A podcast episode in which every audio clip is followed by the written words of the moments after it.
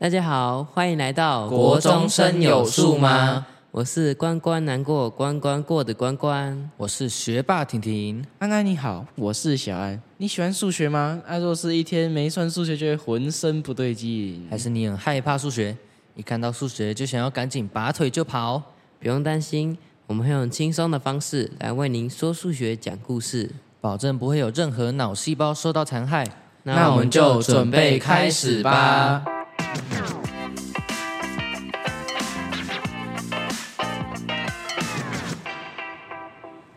哎，上次说到费马和笛卡尔用数学 battle 啊，但但是笛卡尔那么厉害，也不但创用直角坐标系，还写了《方法导论》这本书，哇，让伊丽莎白女王跟克里斯汀公主为他神魂颠倒。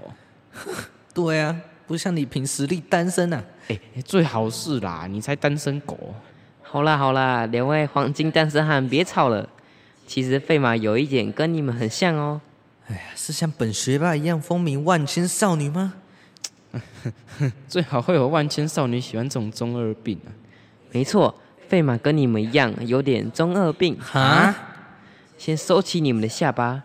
我们这位业余数学家之王非常热爱数学，工作之余就会写信纠正一下其他数学家所发表的数学定理。哎，等一下哦，你说工作之余，阿费马又是业余的数学家，那他原本工作是什么？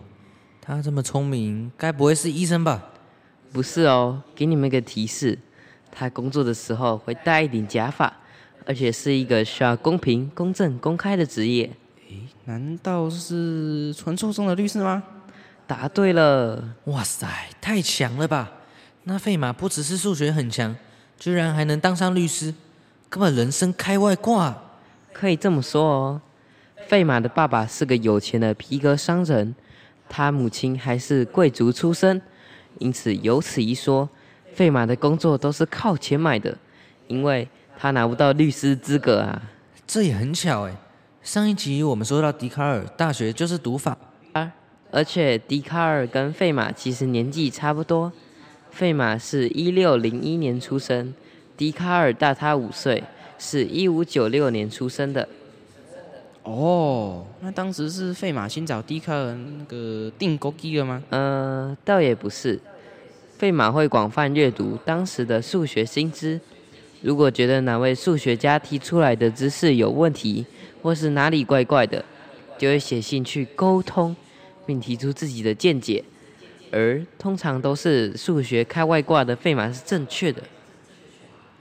哇，如果我是当时的数学家，看到费马寄来的信。一定会觉得像是收到炸弹一样。错，还记得之前说到笛卡尔写的《方法导论》这本书吗？你说那本《方法导论》正确的引导自身的理性，并在科学中寻求真理的方法，以及在折射光学、气象学与几何学上的验证没错，笛卡尔在完成《方法导论》这本书后，并把这个好消息分享给他的数学家好朋友梅森。梅森喜欢广结善缘。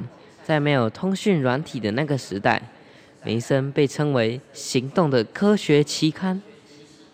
哦，行动的科学期刊，那不那就是梅森很大嘴巴的意思吗？哎，有点礼貌好吗？他可是梅森植树的那个梅森哎。啊，梅森植树，我国一的时候学过植树，啊可是我从来没听过什么梅森植树哎。梅森植数长得就是二的 p 次方减一的样子，其中 p 也是个植数，像是二的三次方减一等于七。没错，热爱数学的梅森跟当时许多有名的数学家都是好朋友，不只是笛卡尔与费马，还有天才少年帕斯卡都常到他家做客。这个让科学家聚会交流的地方，就称作梅森学院。在梅森死后。学院还受到法皇路易十四的支持，成立皇家科学院。哦，所以这个梅森学院就是费马和笛卡尔的战场了。哇，我好像闻到浓浓的烟硝味了。哎，我要看到血流成河。没错，这一切的引爆点就是因为一本书。唉，不会又是那本《方法导论》？正确的引导自身的理性，并在科学中寻求真理的方法，以及在折射光学、气象学与几何学上的验证应用。嗯，笛卡尔不是因为这本书而风靡万千少女，像那个克里斯汀公主、伊丽莎白女王啊，哎，怎么会因为一本这本书而引起战火嘞？难不成是其他人吃醋了吗？有没有吃醋我倒是不知道，但因为方法导论包含了光学、几何学，甚至是气象学，这所谓树大招风，这些领域的各方好手也因此慕名而来，跟笛卡尔切磋切磋。哦，啊，那既然费马是业余的数学家之王，那他一定是跟笛卡尔单挑几何学喽。No No No，这就让学霸我来告诉你，费马一开始向笛卡尔单挑的领域是光学中的折射定律。啊，那折射定律，这这不就是那个理化课本里面什么介质什么密度啊，反正就难到爆那个吗？好啦，你就别自不其短了。其实笛卡尔用了三个很生动的例子，让大家无痛理解折射定律哦。说来听听，让我看看痛痛还不痛？首先，笛卡尔把光比喻作一颗球，球碰到墙壁会反弹，这就是反射定律。哦，像一颗球一样会反弹，很具体呢。我懂，我懂。啊，还有嘞，接下来，让我们想象，光就像酒桶里倒出来的酒，虽然看起来是连续的，但其实放大来看是由一滴滴酒组成的，而光也是如此，看起来像一条线，实际上是由许多一颗颗的光粒子所组成的。哦，这跟后来牛顿提出的光粒子说很类似。可是我记得光粒子说好像不完全正确啊。对呀、而且还有其他学者提出光波动说。不过科学就是这样嘛，这里越辩越明啊。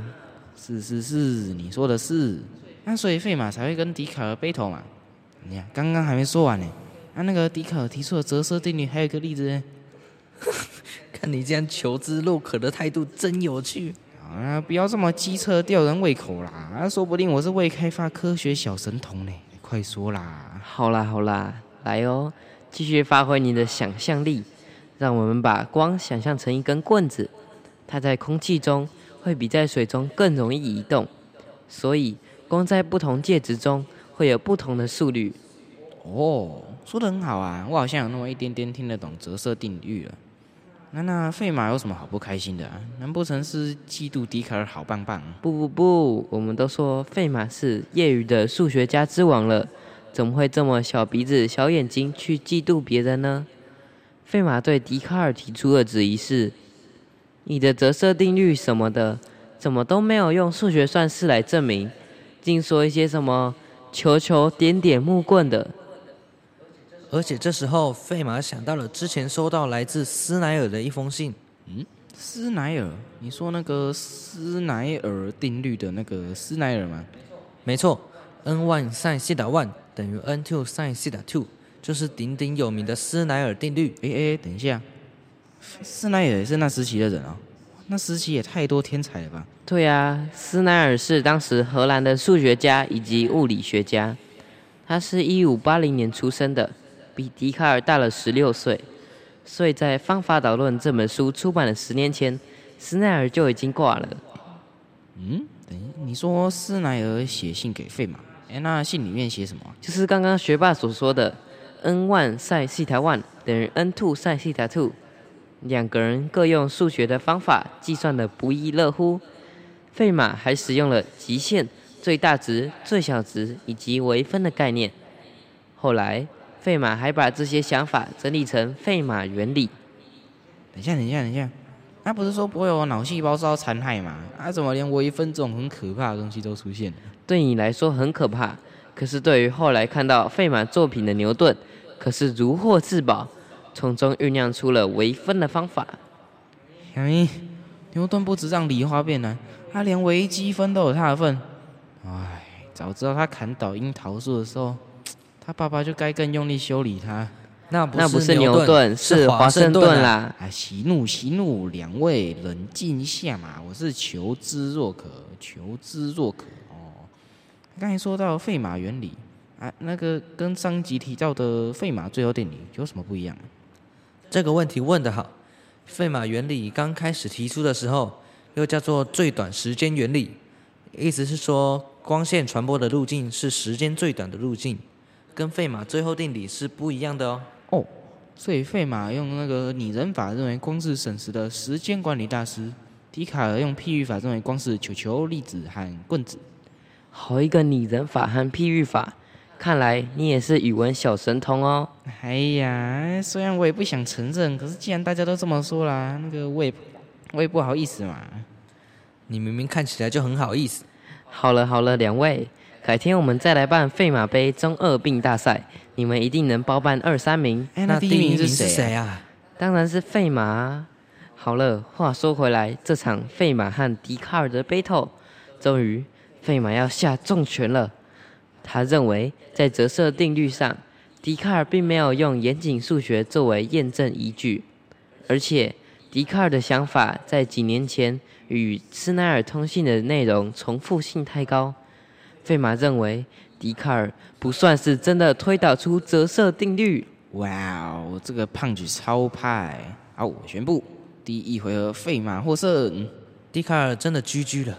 当他一个粗俗的大数学家被一个业余的费马公开 diss，更尴尬的是，笛卡尔不认识费马，所以就算想要反击，也不知道能攻击他哪里。